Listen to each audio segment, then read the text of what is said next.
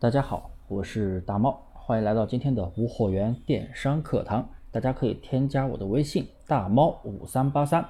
大猫五三八三啊，欢迎咨询精细化单类目的课程。那么今天给大家带来这样一节课呢，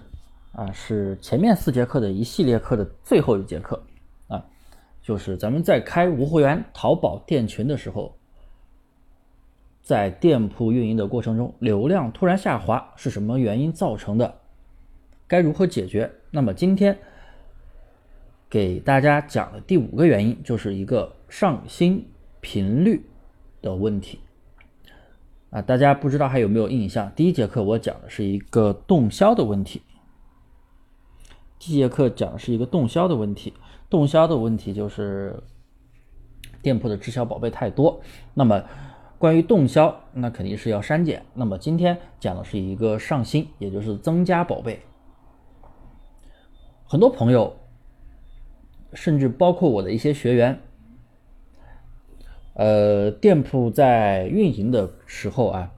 可能数据已经达到一个你认为不错的一个小巅峰了啊，觉得哇，每天能卖这么多单，能赚这么多钱，你比较满意了啊，然后就松懈了，然后就可能还会被一些售后的事情所烦恼啊，导致你就没上心了，长期没上心。哎，卖的挺好的，每天突然流量就下滑，然后你没在意，然后又下滑，又下滑，又下滑，慢慢的就开始紧张，开始慌了啊！这这是很多朋友的一个心理状态。其实啊，大家一定要注意啊，做淘宝，不管说你是无货源还是说传统淘宝，我认为啊，我做淘宝做了这么多年，我认为上新是一个非常非常提全的一个操作。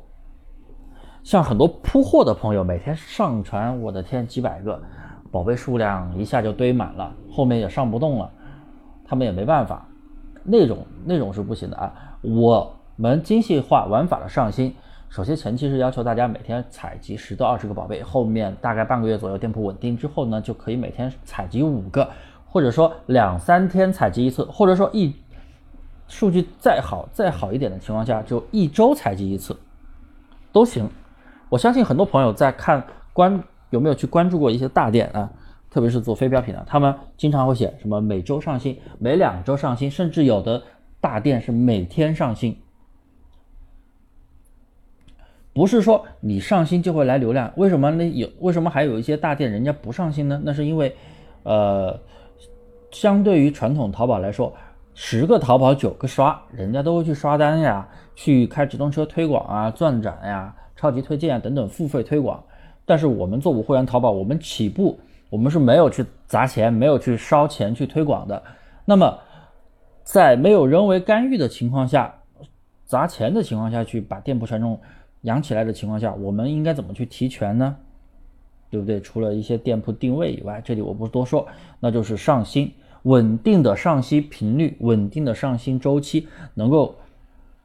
把你的店铺能够保持一个非常好的活性啊，系统它会认为哇，你这个店经常在上新，哎，是一个比较优质的店。当然了，反之啊，我们来回顾第一节课我讲的，很多朋友就是总是去大量的删减宝贝。当你每天去删减宝贝的时候，每天大量的删减宝贝的时候，系统它就会认为你这是一个异常店铺，或者说你长期不上，长期不管它，佛系出单，那也也会被系统认为一个异常店铺，那自然。淘宝的流量总体搜索人气它都是有限的，对不对？那么系统它只会去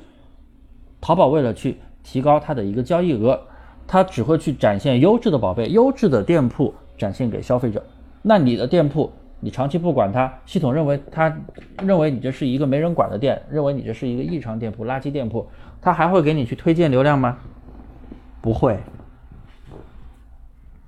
所以。我们一定要清楚，淘宝的搜索机制是靠系统的推荐机制。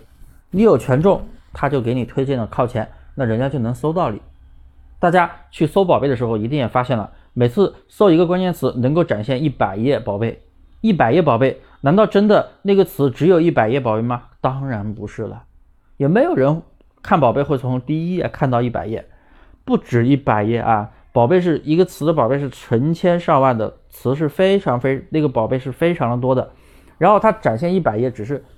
就是说啊，你好的宝贝，哎，就会竞争，竞争力就比较强，慢慢的去靠前。就是店铺嘛，我就其实我今天讲的一个重点，就是一个店铺权重的一个问题，上新稳定的上新周期能够提权。所以，当不管是大家后期运营到一个什么样的状态，或者说感觉到店铺啊有明显的下滑的时候，流量下滑了，但是你又发现没有任何的违规，没有其他啊前面讲的那四个原因的情况下，那可能就是你上新频率变慢了，甚至你没有上新了。如果你在试着稳定的上新，你不用每天上那么多，像我们精细化玩法，你不用每天上那么多，哪怕是每天上两个、三个，或者两三天上一次，一个星期下来，你会发现你的流量又上去了，甚至比以前还要多。真的，这个是非常有用的一个方式啊！稳定的上行周期，这是一个细节问题，很多朋友